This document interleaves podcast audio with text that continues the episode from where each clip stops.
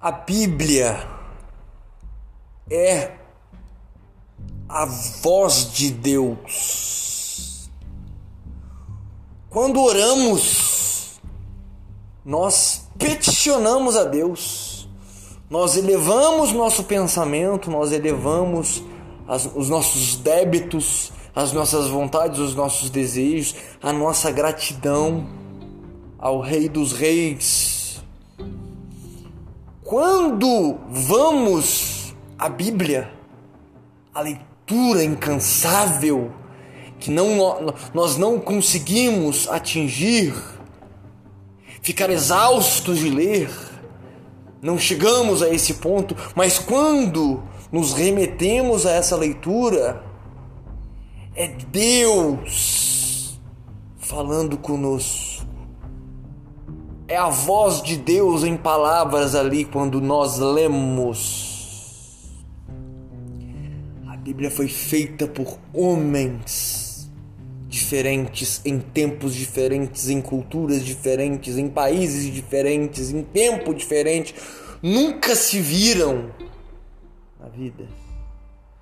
Mas pela inspiração de Deus, pela inspiração do divino, todo o texto bíblico ele vai se alinhando, ele vai concordando, a sua concordância é impressionante e humanamente absurda. Só um idiota que nunca leu a Bíblia blasfema sobre ela, fala asneira sobre ela, fala estupidez a respeito daquilo que não conhece.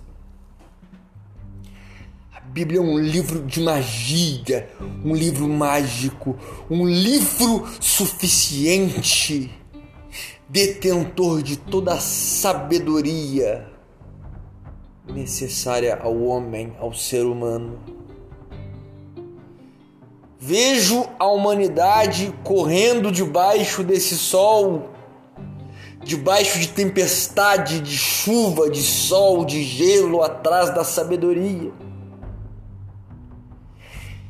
Por meios esses espúrios, por meios esses ineficientes, ineficazes, esdrúxulos, fúteis, vis. Toda essa sabedoria que o mundo busca, que os seres humanos buscam, escorrem de seus dedos como a areia do mar como a água da chuva que cai na sua mão e escorre entre os seus dedos. Exatamente esta a sabedoria do mundo, do ímpio, do leviano, do insensato, que leva uma vida ateística, que leva uma vida distante de Deus, uma vida miserável, cheio de perturbação, de angústia, uma vida amarga, moscas voando em suas cabeças. Coisa horrorosa, vontade de se, de se matar, vontade de abandonar a vida. Parece que vivemos num pântano, num pântano odioso, fedorento, fétido, insalubre, picante, tenebroso. Essa é a vida do ímpio debaixo desse sol. Amargura de vida porque escolheram viver distante. Não querem saber de Deus, não querem saber dos desígnios, a vontade e a lei de Deus. Então se embrenham em densas trevas nessa existência. Ó, oh, miseráveis homens estes. Que Deus tem de misericórdia destes homens, pois não sabem o que fazem. Fico perturbado desses homens buscando sabedoria onde não existe sendo que na, na maioria dos seres humanos existe uma Bíblia em casa e este livro é uma bomba. Este livro é recheado de profunda sabedoria, felicidade, alegria, gozo, riqueza, plenitude e paz. Seus miseráveis, aprendam isso. Quando é que vocês gente de dura cerviz, gente torpe. Quando que vocês vão entender essa verdade inabalável que tudo, tudo que vocês desejam, a plenitude ainda nesta vida, o estágio para a eternidade dos céus, reside nessa dupla tarefa oração e leitura bíblica primordialmente. Primordialmente. Oração e Bíblia é como duas asas de uma ave. Se você só ler a Bíblia, é uma ave tentando voar só com uma asa. Se você só orar e não ler a Bíblia, é uma ave tentando voar só com uma asa. Oração e Bíblia. Duas asas que fazem esta águia voar e voar muito alto muito alto. Hoje nós somos não sei quantos milhões de evangélicos nesse país de crentes. Milhões. Oito dígitos, se não me engano. Sete, oito dígitos. Oito dígitos de crentes que desconhecem o Deus que servem. Por isso que o evangelicalismo nesse país é uma estupidez, é uma vergonha, é uma lama de crentes que estão embanhados em pecado, porque não conhecem o Deus que dizem crer. Desconhecem os desígnios, a lei, a vontade deste Deus que dizem crer. Por isso que são fracos vivem depressivos, vivem murmurentos, não têm uma fé robusta, nutrida, gigante, que façam eles morrerem por essa crença. Hum.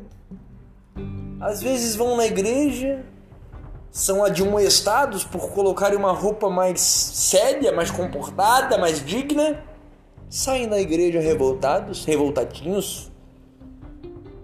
Sabe, não tem. Não, é, não tem nada. Não tem nada que possamos exaltar nos crentes modernos, em sua maioria esmagadora. São ímpios. Ímpios dentro da igreja.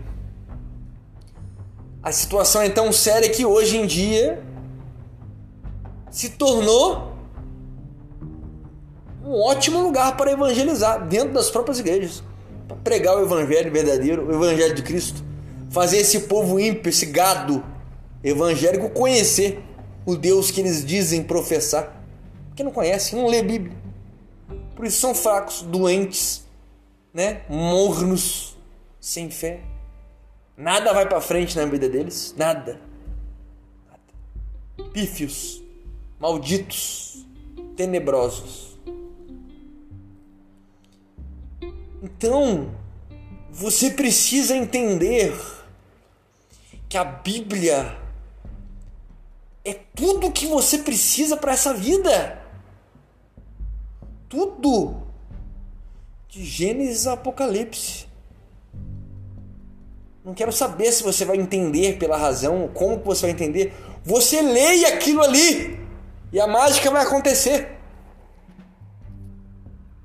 É a própria mãe recém-convertida, graças a Deus, mediante a minha pregação, por eu ter comprado uma Bíblia para ela, uma mulher de pouco intelecto, né? nunca foi de muita leitura. Comprei uma Bíblia NVI, né? linguagem simples, linguagem cotidiana, moderna. A mulher tá lendo a Bíblia igual um. Parece, parece um camelo com sede no deserto. Só tem feito isso.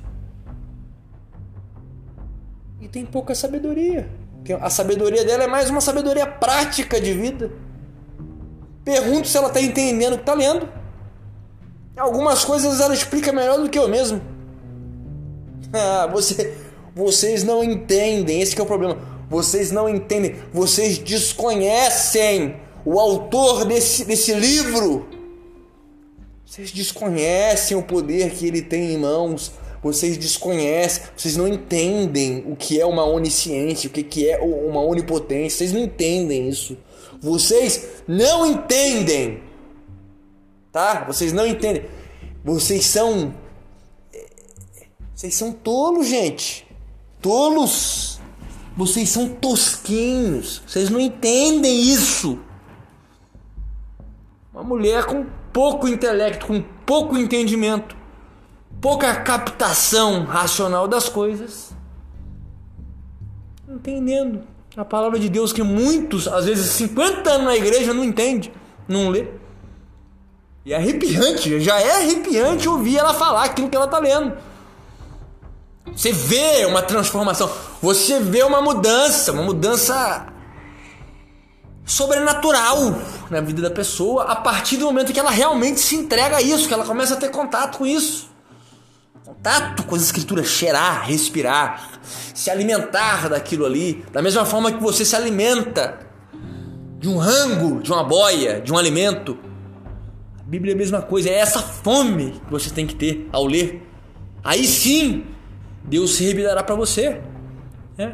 Fome. Sabe quando você está com fome, vê um prato de lasanha na tua frente, pizza, um, um, um sanduíche artesanal? Então, quando você olhar para a Bíblia dessa forma, quando você criar o hábito, a disciplina de enxergar a Bíblia como o livro dos livros, o livro que tem tudo o que você precisa ali dentro, e você for com fome nele, Deus se revelará a ti na sua vida dessa forma do contrário, morno, do jeito que você é, crente, meia boca, do jeito que você é, como o próprio Cristo, como o próprio Deus diz na Bíblia. Ou é morno, ou é frio, ou é quente. Os mornos serão vomitados da minha boca. Hoje. Milhões, milhões de crentes nesse país. Mornos. Mornos. Que serão vomitados da boca de Deus caso não mudem de postura. Simples assim. Simples assim. Os homens mais fantásticos que já pisaram nessa terra estão dentro desse livro da Bíblia. Os homens mais fantásticos. Davi, Salomão, Moisés, Abraão, Isaac, Jacó, Isaías,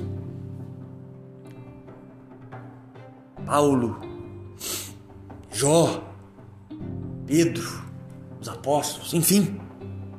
Homens fantásticos. E homens simples, tá? Homens de parco entendimento. Pequeno entendimento. Deus não escolhe gente capaz. Ele capacita os escolhidos. Se você é um mendigo que come lixo na rua e Deus te comissionar, ele fará a obra em ti e você estará pronto. Não me pergunte como, mas é assim que a banda toca, é assim que as coisas de Deus funcionam. É. E nós tentando aqui discernir as coisas com a razão, né? Estúpidos do jeito que nós somos, não vamos chegar a lugar nenhum mesmo, não. Não vamos, não. Se voltem à Bíblia se você nunca leu, comece pelo Novo Testamento, lê de carreirinha, seguidamente, sem pular livro, para com isso. Entenda o contexto. Leia incansavelmente o Novo Testamento. Quando você entendeu o Novo Testamento, leia a Bíblia toda, de carreirinha. Gênesis Apocalipse. Sempre orando, pedindo a Deus que te abra o entendimento. Né? Abra essa sua mente para entender, para compreender a palavra. Quando você peitar esse livro, esse tesouro, esse, esse, esse bálsamo da eternidade, quando você começar a respirar, cheirar, degustar, rabiscar, marcar a tua Bíblia, eu quero entender isso daqui, porque eu tenho fome disso daqui, porque isso aqui é ouro, é mais valioso que o ouro, mais valioso que o diamante. Quero entender. Eu não vou sair desse quarto enquanto eu não entender o que eu tô lendo. É isso. É ganância, é gana, é ganância pela voz de Deus, é ganância por Deus, é fome, é sede. É loucura, é fanatismo mesmo, né? As pessoas olham, ah, lá vai o Bíblia, aquele lá é o Bíblia, ó, barbudo ali, ó, Bíblia, louco, louco de pedra, evangélico louco. Aonde ele vai, ele causa desordem, perturba todo mundo, né? Empurrando Deus dele, né? Ele é tão chato, ele é tão insuportável. Eu não sei como é que não mataram ele ainda, mas ele é tão chato, ele é tão irritante que as pessoas acabam indo na dele. Isso. Isso é crente aos moldes bíblicos. O cara cri-cri. O cara chega na cidade, o cara atormenta, vira a cidade de cabeça para baixo. Né? Sabe como, quando você vai fazer isso daí? Só quando você comer a Bíblia e dar esse espaço para Deus então agir em você. E quando Deus agir em você, você não vai ter mais medo de ser decapitado, de ser queimado vivo, de ser congelado, de ser cerrado ao meio. Entende? Por quê? Porque é o que aconteceu com os apóstolos, é o que aconteceu com os grandes homens, os grandes santos. Você acha que eles sentiram dor quando eles morreram? Você acha que eles temeram a morte? Não. Não. Nada disso. Deus estava ali presente. Deus estava ali presente. Da mesma forma, quando esteve o quarto homem da fornalha, Sadraque, Mesaque e Abednego, o quarto homem era Cristo ali. Entraram numa fornalha potencial aquecido, a mais forte temperatura possível. E não morreram. Nabucodonosor ficou desesperado, não entendendo nada que estava acontecendo. Aumenta! Aumenta esse forno! Aumenta! Queimar esses abençoados. Aí não queimou. Mesmo se queimasse, né? Viver é Cristo, morrer é lucro. Então é isso, dá pra falar disso daqui o dia inteiro. Mas vocês não vão ter muito saco para me ouvir o dia inteiro. A Bíblia é a espada é a armadura, é a força necessária. Tem tudo ali que você precisa para essa vida e para a eternidade, pois como o próprio Cristo diz, tudo passará. Céus e terras passarão, mas a minha palavra não passará. Tatue isso na sua cabeça, você está fazendo tudo nessa terra, tudo. Tudo o que você está fazendo são obras perecíveis, passageiras e que serão queimadas com o decurso do tempo, com o fim do tempo. Mas a palavra, a palavra de Deus não passará. Subsistirá pelos séculos dos séculos se você quer ser forte, se você quer ser vigoroso, se você quer ser feliz, se você quer ser contente, se você quiser ser corajoso, se você quiser ser um guerreiro, se você quiser vestir a armadura, a couraça da justiça, a espada e perturbar esse mundo podre, demoníaco, ateísta, causar, tocar fogo no mundo você tem que viver profundamente, incansavelmente a oração, o estudo bíblico. Isso é um mínimo, um mínimo, um mínimo do mínimo. Né? Tem também os cultos, né? cultos da palavra. Pode ser na, na, tua igreja presencial ou assistir cultos no YouTube. Né? Você se reunir com irmãos de fé, irmãos grandiosos, gloriosos, que levam Cristo a sério, a palavra a sério, a fé a sério. Se junta com esses homens, é, é uma bomba nuclear. Bomba nuclear. Bomba nuclear. Vagabundo, mendigo, craqueiro olha para você, levante antes, meu amigo. Ele vai olhar, ele vai, ele vai sentir uma luz em você vai, vai queimar os olhos dele, ele vai sair correndo, desesperado, mas ele vai ficar interessado em saber o que, que você tem. Muitos vão ver, vão, vão se desesperar e, e a ação de Deus na vida deles vai ser tanta que vai ser transformado só nisso.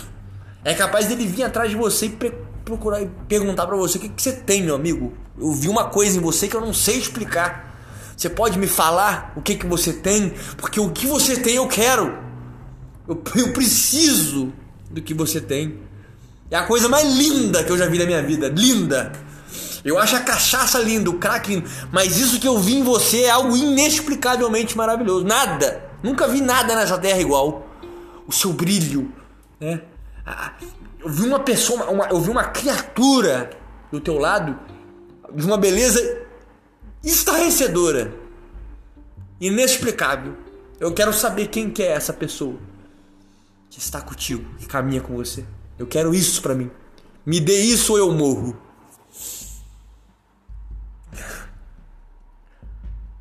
São coisas que as pessoas não entendem, né? Não entendem. Não vou me adentrar a essas coisas, essas experiências não. Quero que vocês foquem principalmente no leite. Né? Porque a maioria de vocês, infelizmente, são crianças na fé. Precisam amadurecer, precisam tomar leite para depois virem a tomar, a comer alimento sólido na fé. E realmente transcender essa fé medíocre atual. Que vocês venham de fato a ter a revelação pura, nua e crua do próprio Deus na vida de vocês. É isso. Que a paz que excede todo o entendimento esteja conosco. Amém.